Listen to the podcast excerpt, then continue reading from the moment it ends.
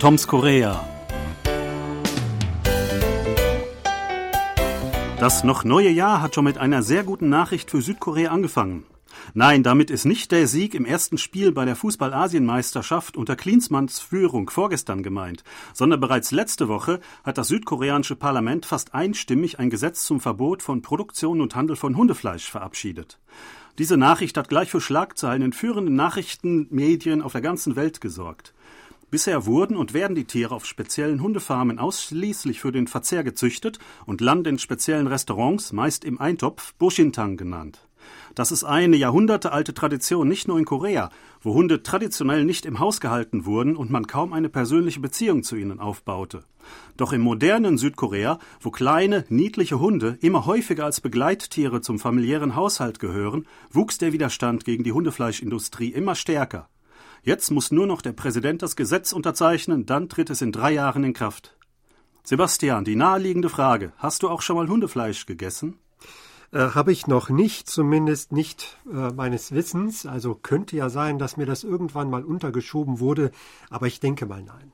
Genauso ist es mir nämlich passiert. Also ich war mal aus äh, mit äh, Sportkollegen von meinem Taekwondo oder Hapkido Verein.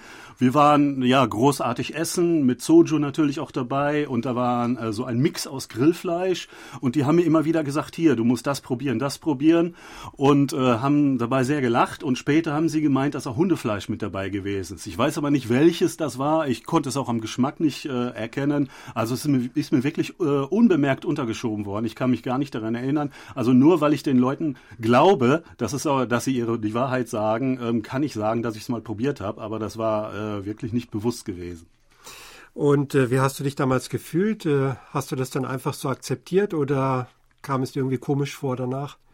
Naja, nee, die Stimmung war eigentlich ausgelassen. Es war auch Soju mit im Spiel gewesen. Also wir waren alle wirklich guter Dinge und naja, wir, ähm, wir waren alle Sportler. Wir waren natürlich alle ein bisschen angeberisch und einer ist stärker als der andere. Da äh, darf man sich natürlich keine Blöße geben. Gut, aber andere, die greifen ja wirklich ganz bewusst zu Hundefleisch, jetzt nicht mehr, aber haben das lange getan. Äh, zu welchen Anlässen hat man also Hundefleisch verzehrt? Ja, ähm, soweit ich es gehört habe, ähm, ist es ein besonders, äh, äh, gilt es als besonders gesundheitsfördernd. Also wenn man äh, irgendeine äh, Operation oder vielleicht auch eine Krankheit überstanden hat, um schnell wieder zu Kräften zu kommen, ähm, dann wurde das oft serviert.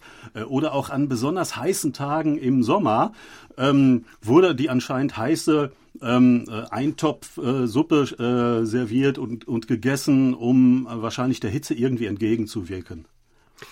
Genau, also ich kenne das auch, dass man vor allem nach Operationen unbedingt Hundefleisch essen sollte, damit man eben schnell genesen kann.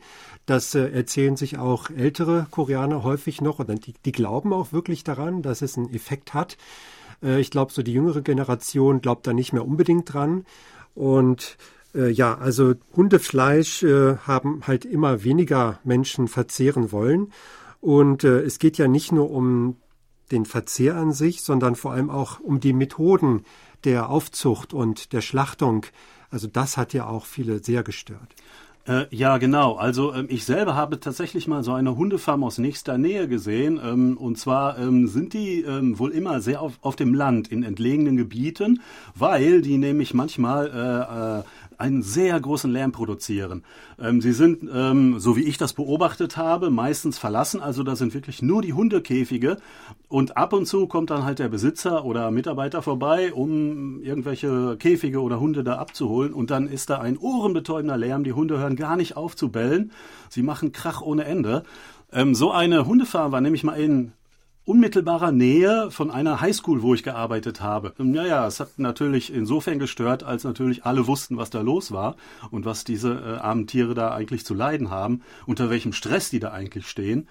Ähm, mir wurde gesagt, dass die ähm, Farm vor der Schule schon da gewesen ist und daher irgendwie ein älteres Bleiberecht hat. Äh, sie haben immer dafür optiert, dass die mal nicht mal weg kann oder so, aber die hat anscheinend eine starke ähm, Lobby im Hintergrund gehabt. Also solange ich da war, war auch die Farm da. Ja, also es gab einfach immer mehr Widerstand gegen den Verzehr von Hunden, gegen die Aufzucht unter diesen schrecklichen Bedingungen, die du da gerade geschildert hast. Und die Entscheidung jetzt im Parlament, die, die war fast einstimmig. Also man scheint sich da mittlerweile wirklich einig zu sein, dass man Hundefleisch nicht mehr verzehren muss. Äh, aber trotzdem gibt es noch Widerstand dagegen von einigen Gruppen, wer zum Beispiel Natürlich sind das die ähm, Züchter, es gibt, sie sind natürlich auch vereinigt äh, oder die Händler. Ähm, äh, früher ähm, haben sie auf großen Märkten gehandelt, die sind anscheinend äh, schon längst geschlossen, ähm, aber ähm, durch über Bekanntschaften äh, läuft das Geschäft natürlich weiter.